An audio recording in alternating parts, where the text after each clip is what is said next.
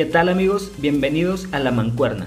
En el episodio de hoy tenemos un gran invitado especial. Él fue nadador profesional, representó a México en Panamericanos, cuenta con más de 500 mil seguidores en todas sus redes sociales y actualmente practica calistenia. Él es Pepe Urueta.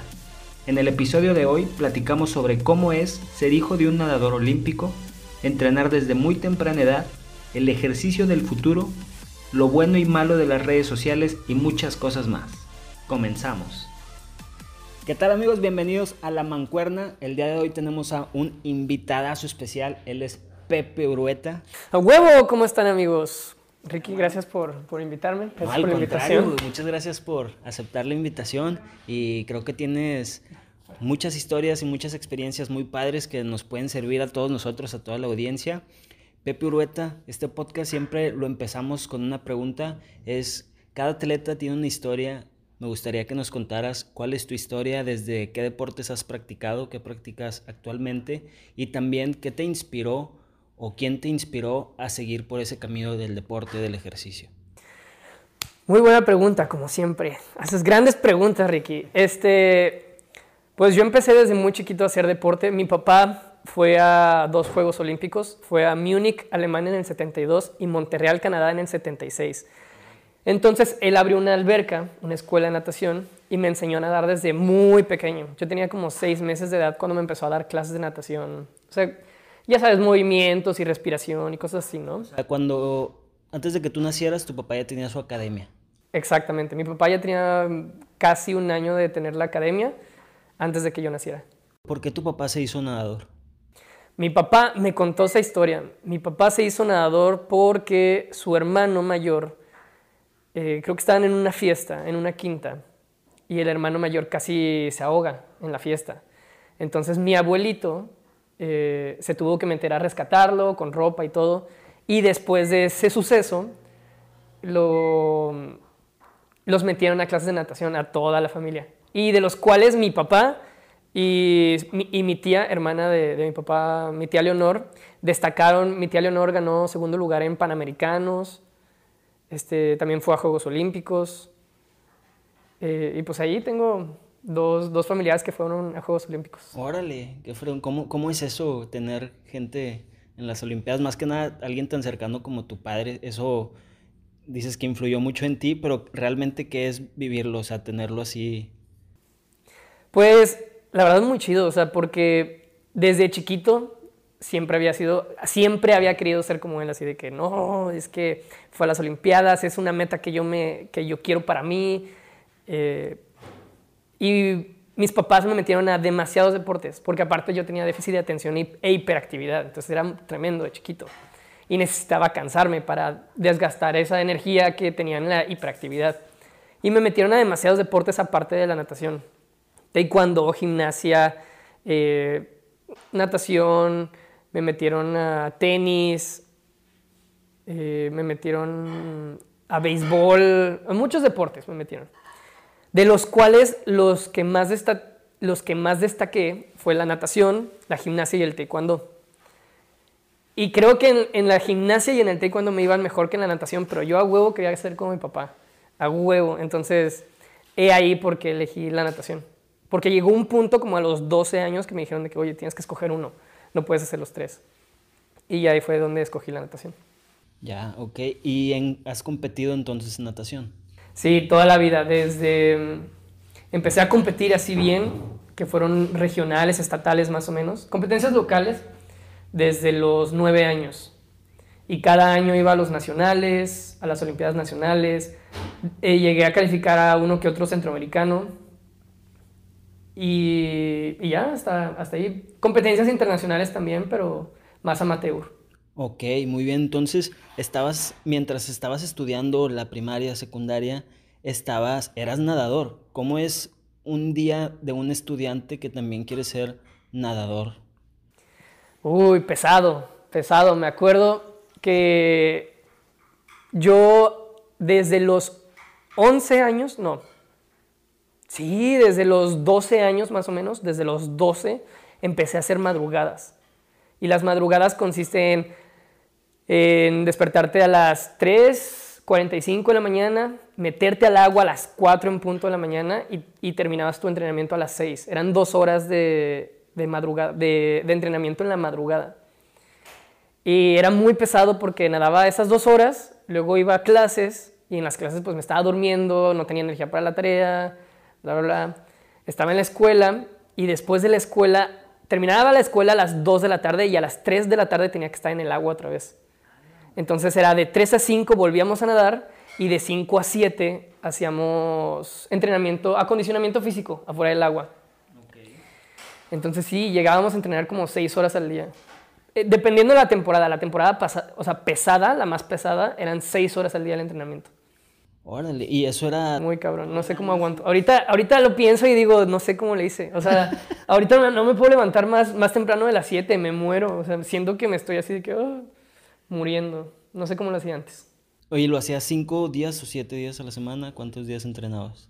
Eh, con madrugadas, tres días a la semana, con madrugadas. Pero yo entrenaba seis días a, a la semana, de lunes a sábado.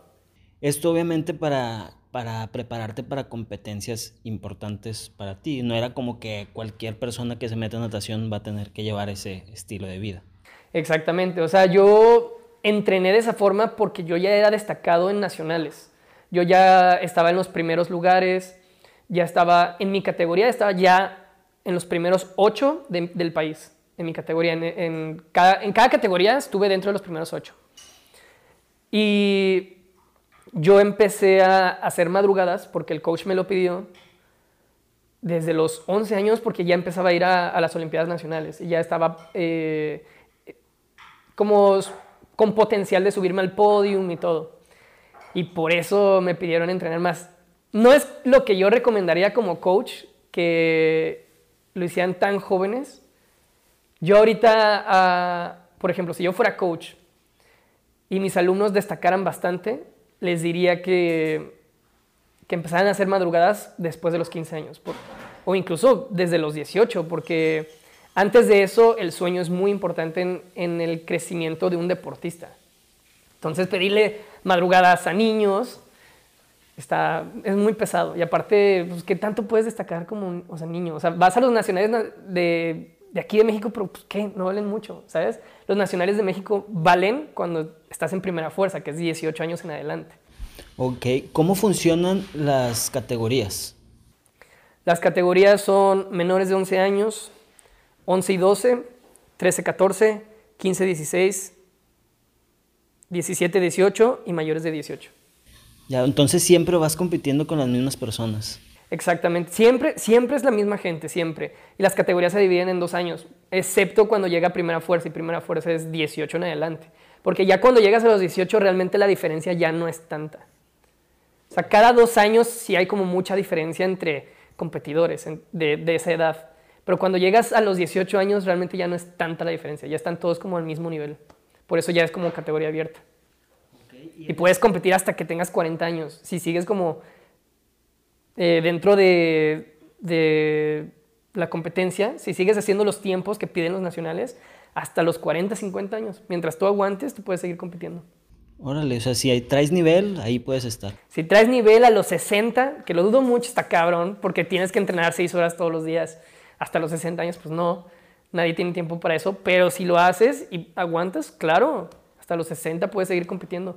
Pues en las Olimpiadas hay una nadadora que se llama Dara Torres, que llegó a ser medallista, llegó a ganar el primer lugar teniendo 40 y... no, 50 años. 50 años. ¿Cuántos años, perdón? No, Dara Torres llegó hasta los 40, ¿no? Ah, 41. Hasta los 41 años ganó medalla de oro en las Olimpiadas.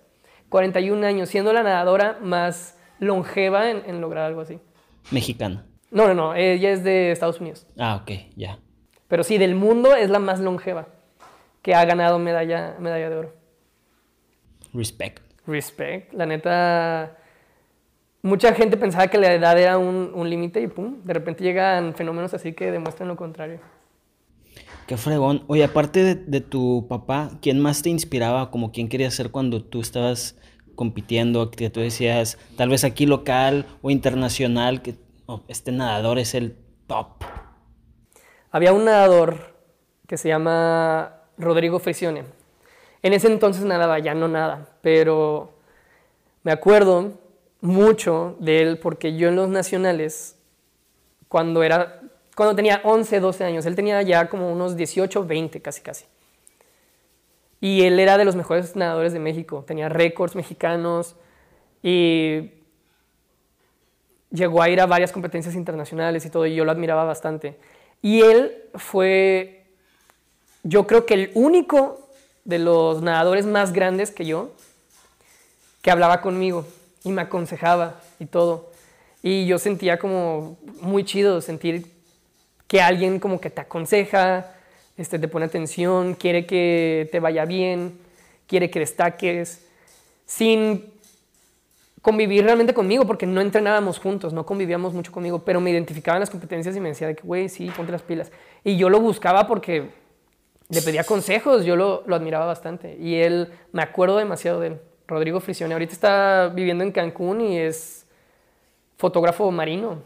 Eh, le toma fotos a, a los animales en, en, el mar, de que a los pescados, a este, pues sí, leones marinos, eh, tiburones. Tienen unas muy buenas fotos en Instagram de tiburones blancos, súper buenas. Nació para estar en el agua ese güey. Ese güey nació para estar en el agua y aparte está mamadísimo todavía. Respect. Oye, Pepe, y en ese momento cuando tú estabas más joven y estabas practicando y te preparabas en que entrenabas, madrugabas y todo, ¿qué tan importante era tu cuidado en la alimentación? Es que yo antes no sabía nada al respecto. Eh, si en ese entonces supiera lo que sé ahora, estoy muy seguro que me hubiera ido mucho mejor. Porque antes la alimentación no me preocupaba para nada. Para nada, para nada. ¿Pero a nadie o solamente a ti? Eh, a nuestra edad, yo creo que a nadie. A nadie. O sea, realmente nunca nos tomamos muy en serio la, alimentación hasta... Yo creo que algunos nadadores, hasta los 18 años, ya que eran más grandes, por ejemplo, Rodrigo Frisione, que hablé de él hace rato, él sí me decía mucho sobre la alimentación, pero yo nunca lo tomaba muy en serio porque realmente pues estaba chiquito, ¿sabes? Sí, no lo, no lo entendemos a esa edad. Exactamente, o sea, me decía de que no, que estos alimentos van a hacer que te sientas mejor y bla, bla, pero yo era como, tengo hambre, ¿sabes? Quiero comer. Sí, quieres comer papitas y, y, refresco. Yo también, yo no comía absolutamente nada bien. Todo el tiempo, me acuerdo, era fan por Kenan Nickel de tomar refresco. ¿Fanta? Tomaba Fanta, pero de que dos litros al día. Siempre, oh, traía, siempre traía la, la, adicción, es que el refresco es una adicción, pero sí, o sea, nosotros no nos tomábamos en serio la alimentación ni el sueño. El único pensamiento que yo tenía de chiquito y que mi papá y todo el mundo me inculcaba era de que si quieres llegar lejos tienes que trabajar duro y tienes que entrenar muy duro y tienes que casi matarte en el entrenamiento, lo cual no es cierto. En parte sí tienes que entrenar fuerte, pero hay muchas cosas, hay muchas variables en las cuales la alimentación tiene mucho que ver. El sueño tiene mucho que ver y yo antes no dormía por lo mismo, de las madrugadas y todo y el cuerpo se recupera eh, durante el sueño, el músculo crece durante el sueño y eso antes no lo sabía. Yo nada más le hacía caso a la gente de que ah, entrena, entrena, entrena, entrena. Y también entrenar demasiado hace que la gente se queme, se desgasta físicamente y como no dejas que el cuerpo se recupere, te quemas, te quedas estancado. No, no le das espacio al músculo para crecer, para desarrollarse. Si, si yo supiera en ese entonces lo que sé ahorita, estoy muy seguro que me hubiera ido mucho mejor. Sí, es que también creo que tiene mucho que ver el internet.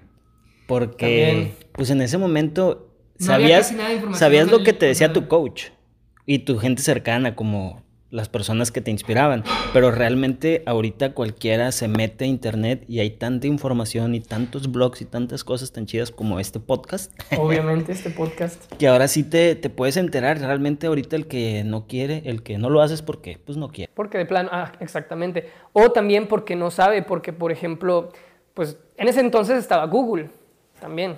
Y yo muy bien pude haber buscado Google, es simplemente que nunca se me ocurrió, o sea, yo no sabía qué tenía que buscar para mejorar. Yo nada más le hacía caso a los adultos, a mis entrenadores que me decían, no, afuera. Muy bien, estamos de vuelta. Estamos de vuelta. Entonces, ah, sí, y es que no me nacía, no me nacía buscarlo, porque yo simplemente le hacía caso a la gente, a los adultos que me decían qué hacer, porque pues ellos son los que saben más, ¿sabes? Y a uno, a uno como niño no le nace buscar cosas Es hasta cierta edad donde ya te empieza a dar curiosidad y empiezas a buscar ciertas cosas que ya vas tú alimentando como tu propia mente. Pero en ese entonces no, yo le hacía caso a los, a, los adultos y lo que me dijeran. Pero yo creo que también es algo, es algo positivo porque en estos momentos, pues eso quiere decir que cada vez van a estar saliendo mejores deportistas gracias a más información que hay en el medio. Exactamente, o sea, una persona que está obsesionada con un tema va a buscar información de todos lados, YouTube, Google, blogs, podcasts, de todos lados. Y hay mucha gente si tú quieres ser el mejor en algo, tienes que obsesionarte, obsesionarte por completo. Eso es lo que dijo Conan McGregor, el de la UFC, que fue de los mejores del mundo. El peleador de UFC, que es de los mejores del mundo, creo que es irlandés. Él dijo, es que yo no tengo talento, no soy especial, simplemente estoy obsesionado. El güey estudiaba las artes marciales de que todo el tiempo, todo el tiempo investigaba, todo el tiempo estaba viendo videos de sus contrincantes, todo el tiempo estaba entrenando, pero, pero sí, o sea, demasiado. Y todo el tiempo buscaba información para poder mejorar. Esa era su ventaja. Esa era su ventaja. Y él dice que para que uno destaque en algo, se tiene que obsesionar, tiene que estar obsesionado.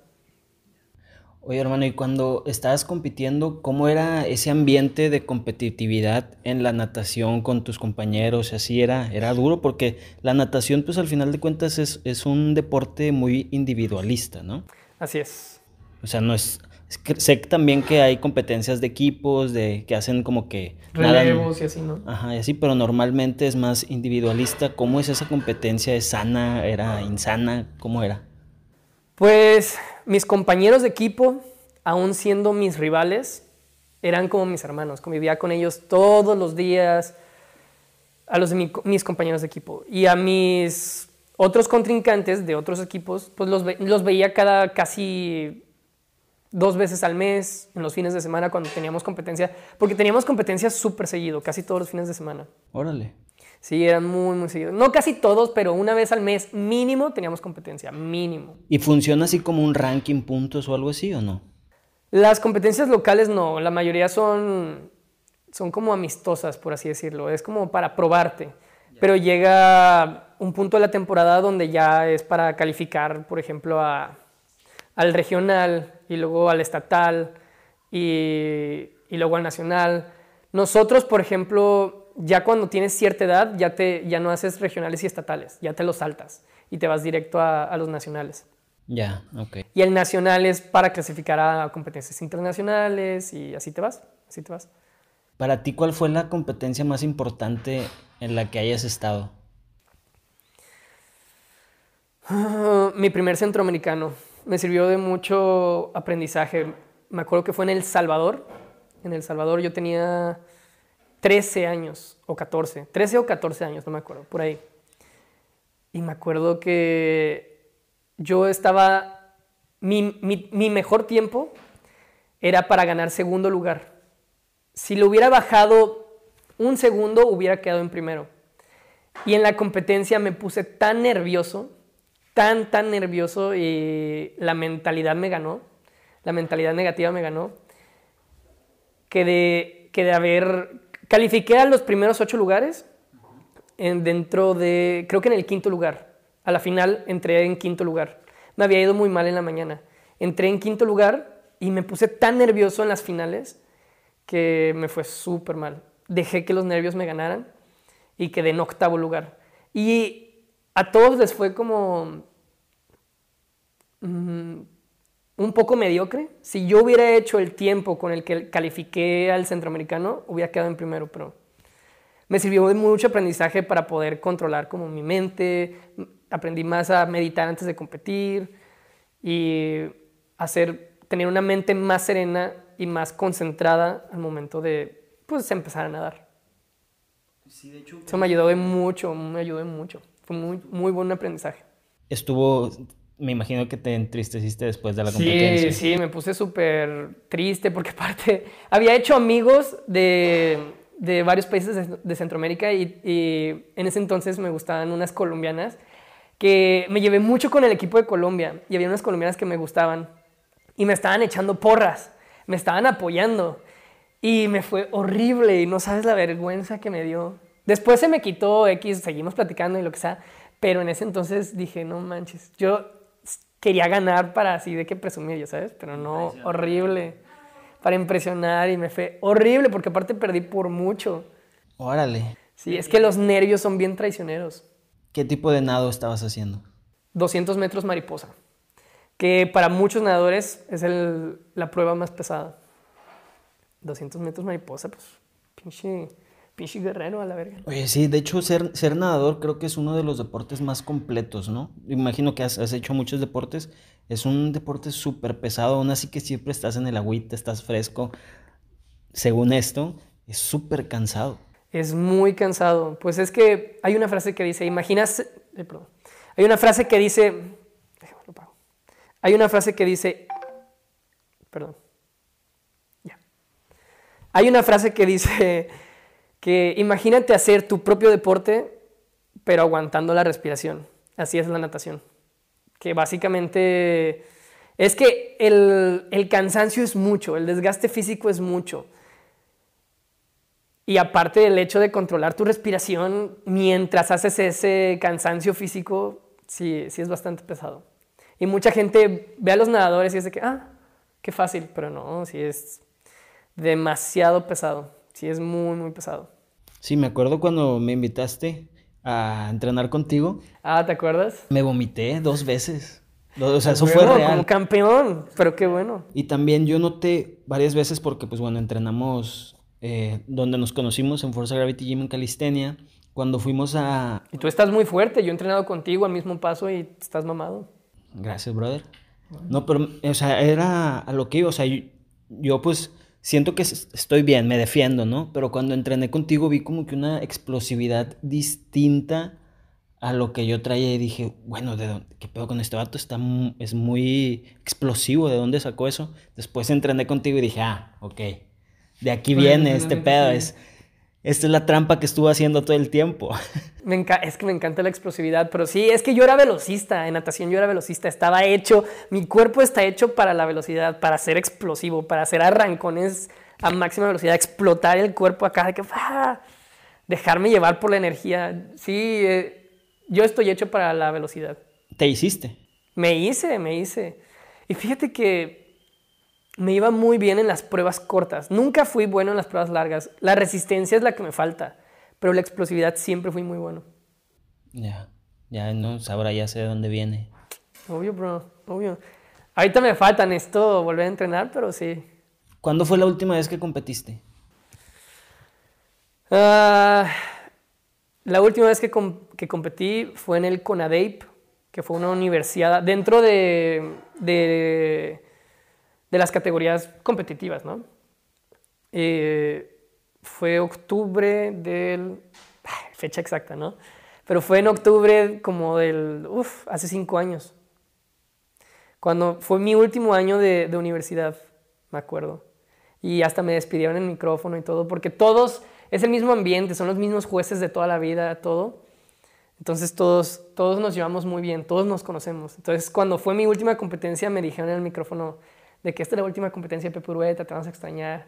Y yo así, ¡ah! llorando, sí, güey, los gobles mojados, los gobles inundados, ¿no? Sí, me dio mucho sentimiento. Pero sí, me fue muy bien en esa competencia. Me pudo haber ido mucho mejor, pero me fue muy bien. La disfruté bastante.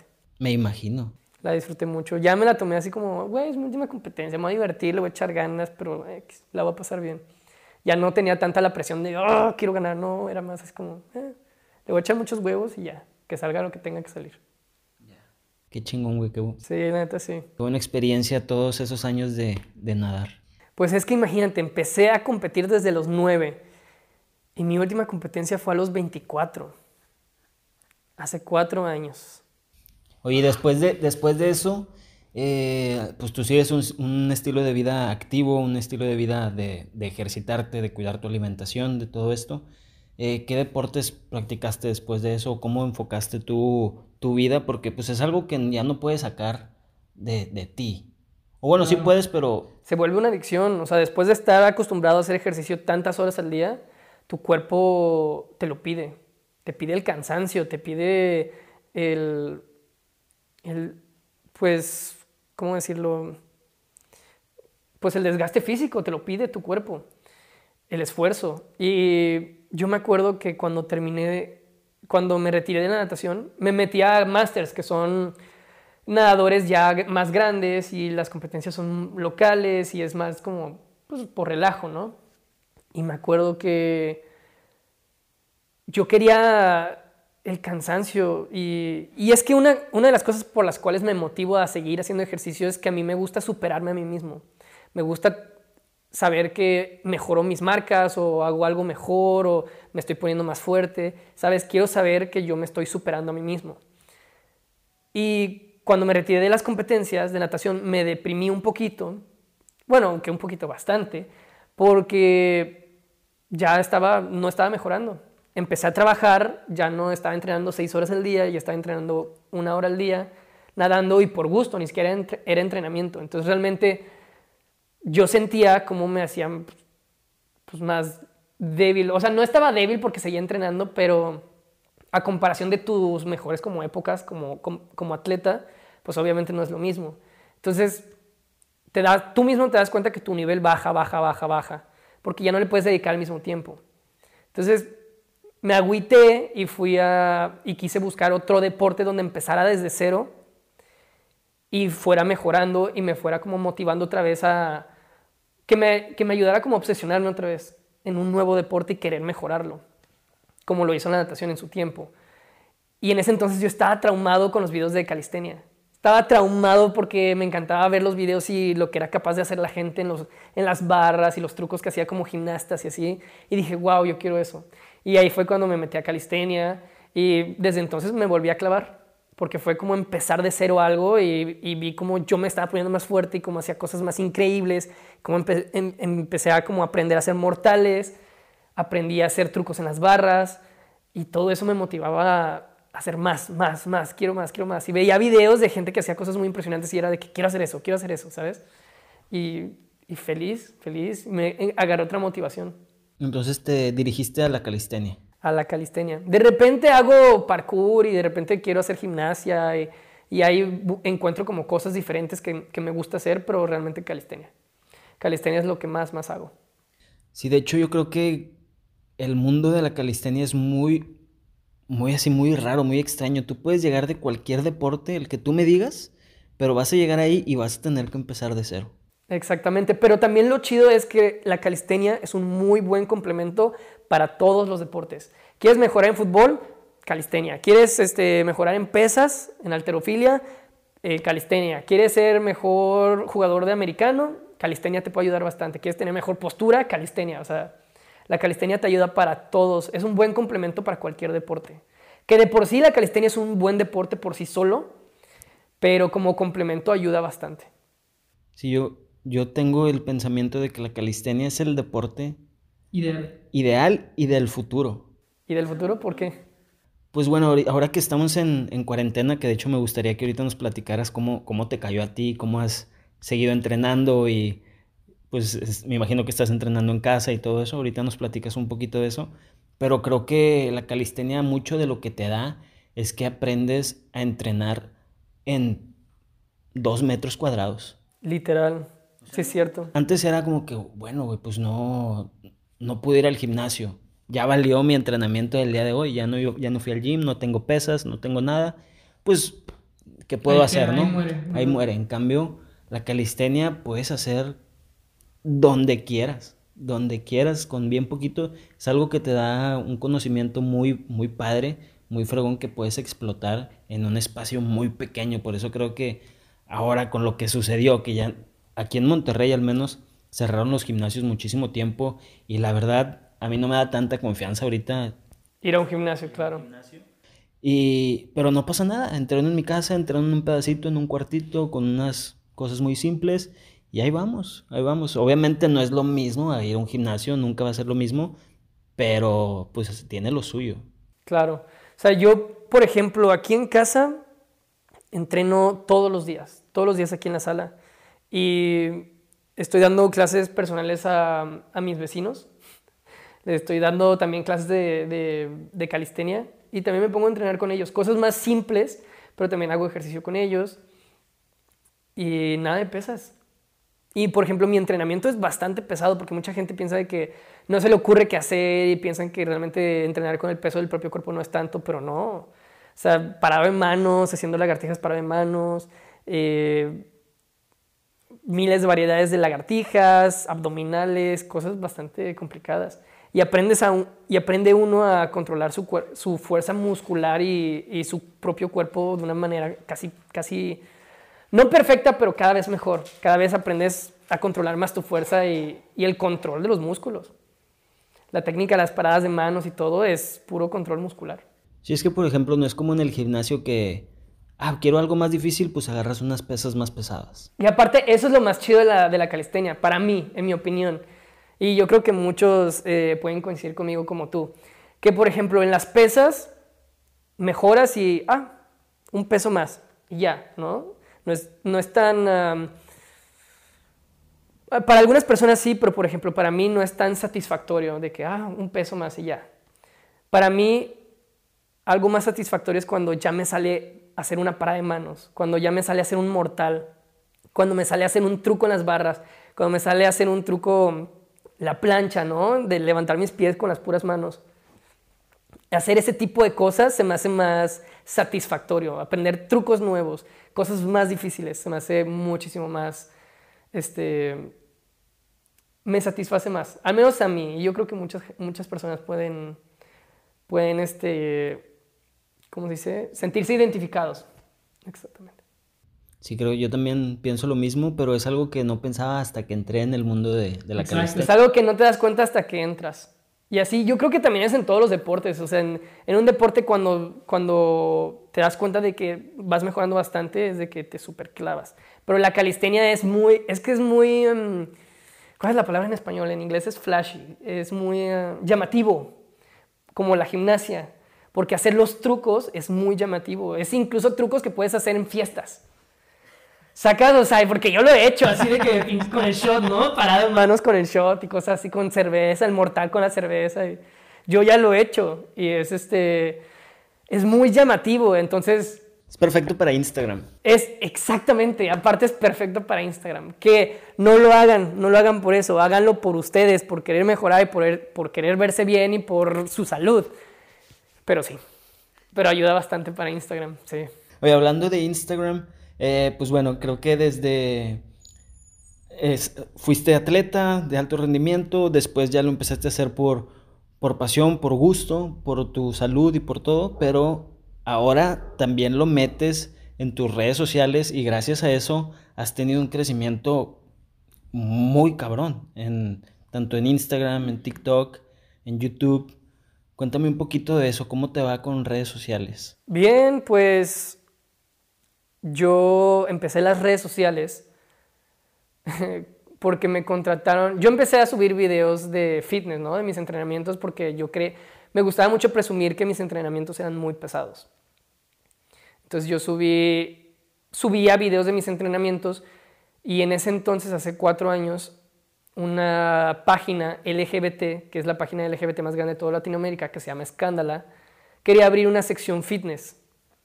Y me contactó y me dijo, oye, pues fíjate que tenemos este proyecto de la sección fitness, queremos que seas tú porque pues estás chistoso, estás cagado, este, le sabes a muchos deportes y, se ve que entrenas súper bien. Y, no que, y ellos no querían a, a un güey que hiciera gym nada más, quería que hiciera muchas cosas y que le metiera comedia. Pues va, acepté y empecé a crecer en redes muy rápido. Ellos tenían en Facebook un millón, un millón de, seguidores. Creo que en ese entonces tenían 700 mil cuando empecé a trabajar con ellos. Y empecé a crecer. ¿Y cómo funcionaba? ¿Te pedían cierta cantidad de videos al mes? ¿Tú se los mandabas? No, o sea, me fui, empecé a trabajar desde aquí en Monterrey, iba una vez al mes a Ciudad de México. Eh, y grababa con ellos unos cuatro videos que publicaban uno a la semana, más o menos, igual y menos, dos, dos videos a la semana más o menos, con ellos.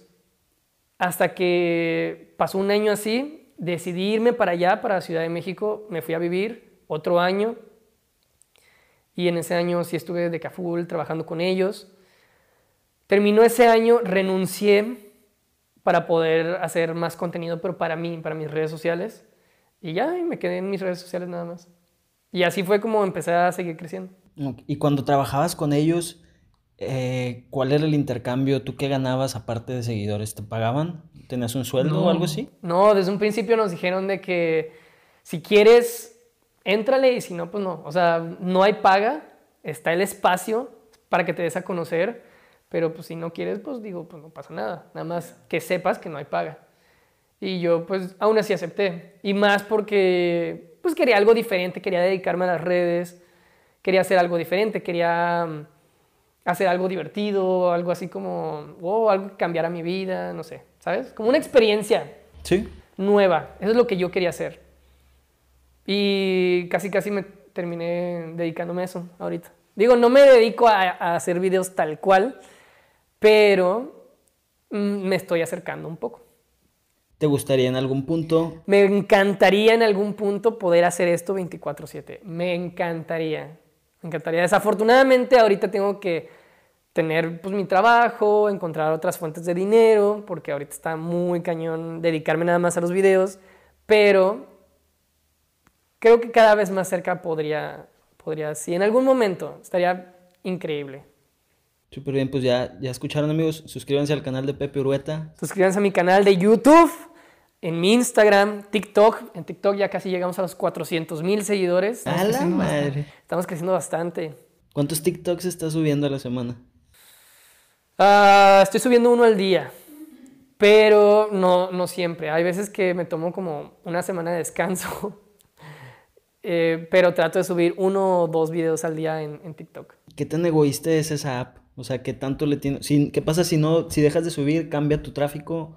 Sí, el, el algoritmo te, te medio traiciona, porque yo estaba subiendo todos los días y estaba creciendo demasiado rápido. Descansé como dos semanas, porque estas dos semanas estuve de viaje, casi no publiqué nada. Y el algoritmo como que te cambia, te, te pone como inactivo. Te castiga. te castiga el, el algoritmo y ya no creces tan rápido. Entonces tienes que volverte a poner las pilas, que el algoritmo vuelva a cambiar, que te vuelva a preferir. Pero sí, está, está cañón. Es bastante... Tienes que estar public y public y public y public. Sí, está intenso, ¿no? Tienes que dedicarle mucho Sí, tiempo. porque para que TikTok eh, muestre tus videos, tus videos tienen que tener likes, comentarios, o sea, la gente tiene que interactuar, aunque sea hate, aunque sea puro hate, pero tienes que interactuar, o sea, la gente tiene que interactuar en tus videos para poder crecer en TikTok. Entonces, si no interactúan, no importa si es el mejor video del mundo, no va a crecer. TikTok no lo va a compartir.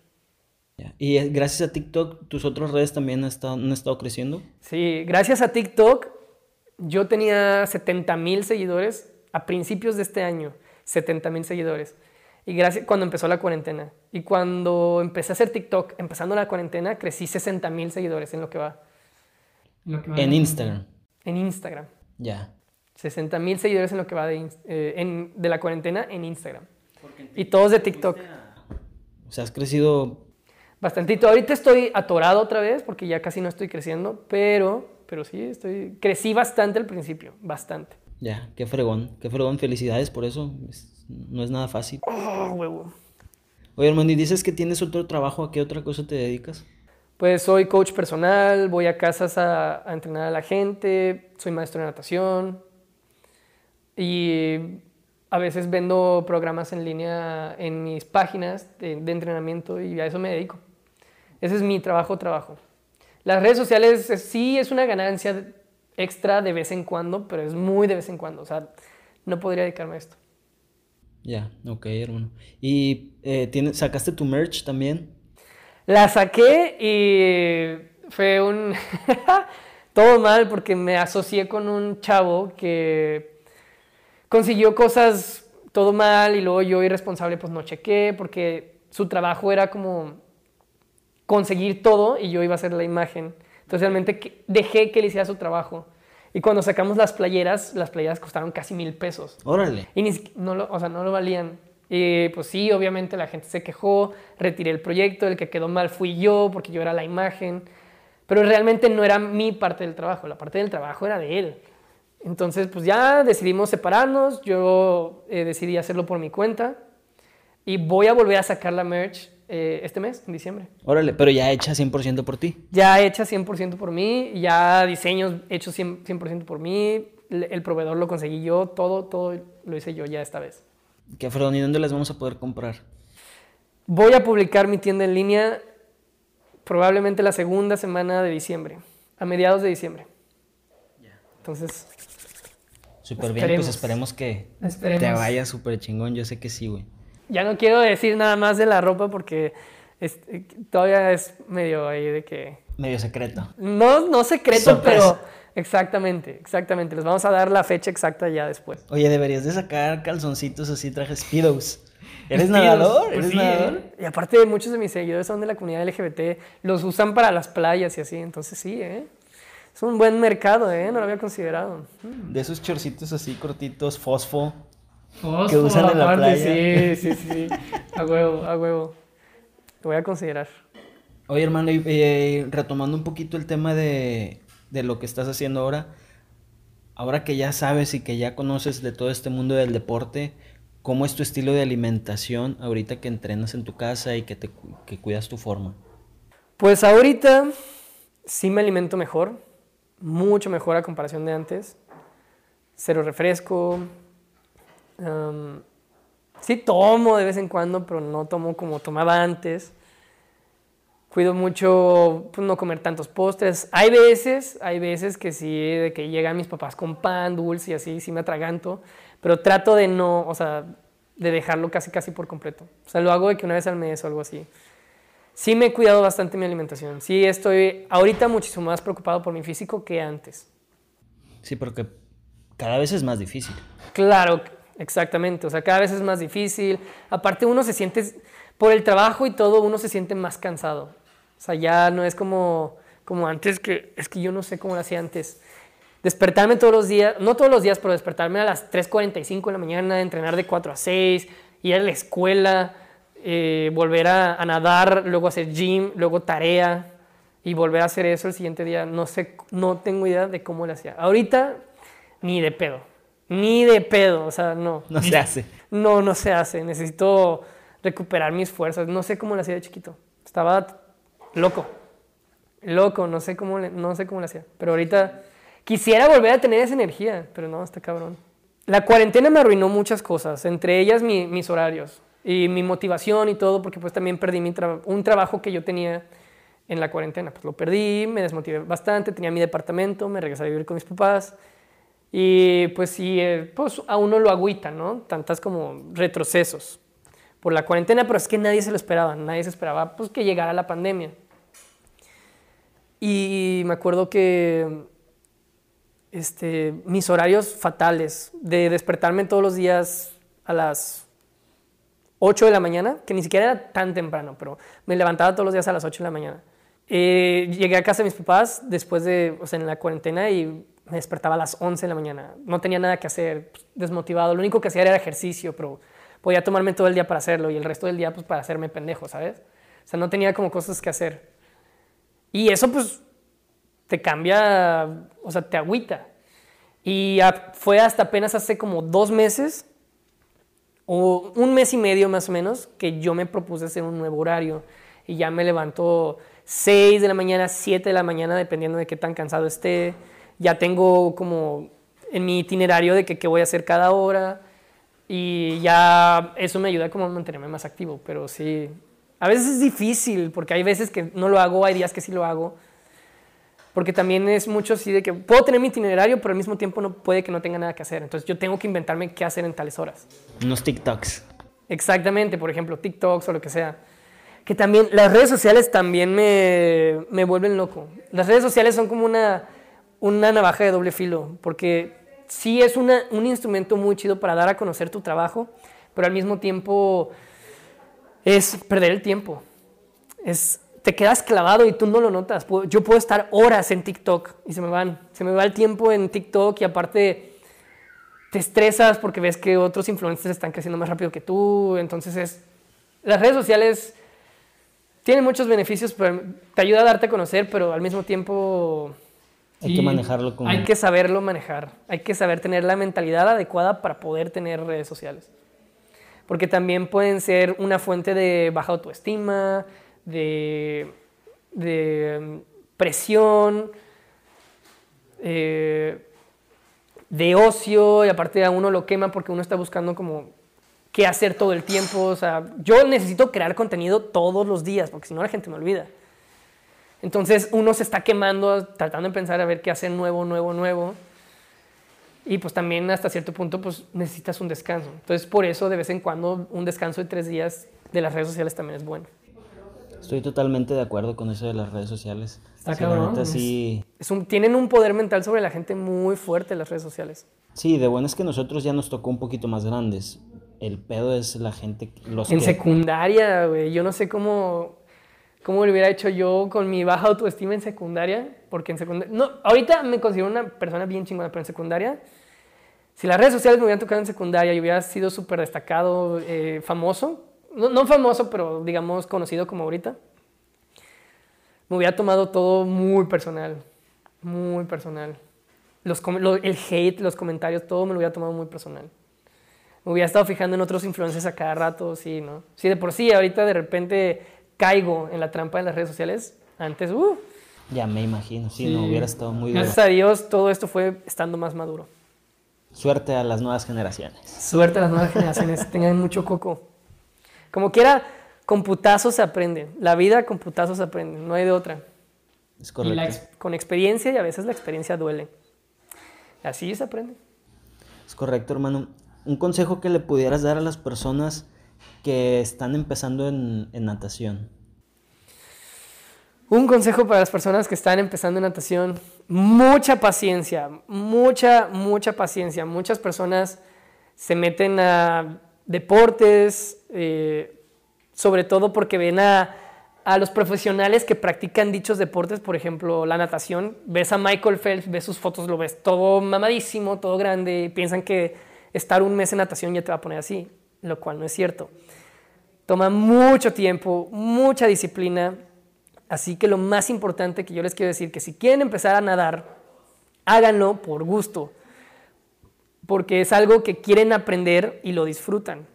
Aparte la natación es un excelente seguro de vida, es, es un seguro de vida, porque aprendes a nadar y ya puedes estar seguro en la alberca, en el, bueno, en el mar no puedes agarrar seguridad por completo, pero mínimo un poquito más sabiendo nadar al mar hay que, no, hay que tener tanta confianza al mar, pero sí, o sea, exactamente. Pero ya estás más seguro en, las fiestas con alberca, eh, que tus hijos aprendan a nadar y los, lleves a sus fiestas también te pone más seguro porque sabes que no les va a pasar nada. Pero sí, o sea, tengan mucho en cuenta eso. Métanse a nadar porque quieren disfrutar del agua, quieren disfrutar de nadar, no tanto por el físico y no tanto por la competencia. Muchas gracias por esta entrevista, Pepe. Muchas gracias por accedernos y por abrirnos las puertas de, tu casa, que está muy bonita, por cierto. No, bienvenidos, bienvenidos. Te traje un pequeño regalito. ¡Ah, su pinche madre! A ver, dame mi regalo. Que te gusta cuidarte y la buena alimentación. A ver, a ver, a ver. Te traje una... una, oh, Este podcast está patrocinado por Organic. Organic. Consuman Organic. Hermano, pues muchísimo. Patrocíname también Organic. Organi. Ah, Organi, Organi. Lo siento, Organi. Hermano, muchísimas gracias, en serio. Me encantó estar contigo, verte otra, vez, que estés tan, tan bien, que estés creciendo tanto en tus redes sociales. Espero lo mejor para ti. Cualquier cosa que, que saques, avísanos por favor para estarte apoyando. Sí, obvio. Y a ver cuándo haces un video en mi canal otra vez. Cuando tú quieras, hermano. A ver, se tiene que armar, se tiene que armar. Ricky, gracias por la invitación. La neta estuvo muy chido. Qué bueno que te gustó. Nos vemos pronto. A huevo. Esto fue todo por el video del día de hoy. Espero les haya gustado muchísimo este podcast. Suscríbanse al canal, suscríbanse a Spotify también y nos vemos después con un episodio nuevo. Chao. Chao amigos. Suscríbanse a los canales de Ricky.